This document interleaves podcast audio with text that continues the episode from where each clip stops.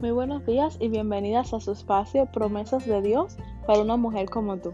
En esta ocasión quiero compartir contigo lo que encontramos en el libro de Isaías, capítulo 60, versículos 1 y 2. Y dice, levántate y resplandece, porque ha venido tu luz y la gloria del Señor ha nacido sobre ti. Porque tinieblas cubrirán la tierra y oscuridad las naciones, pero sobre ti nacerá el Señor y sobre ti será vista su gloria. Que el Señor te bendiga.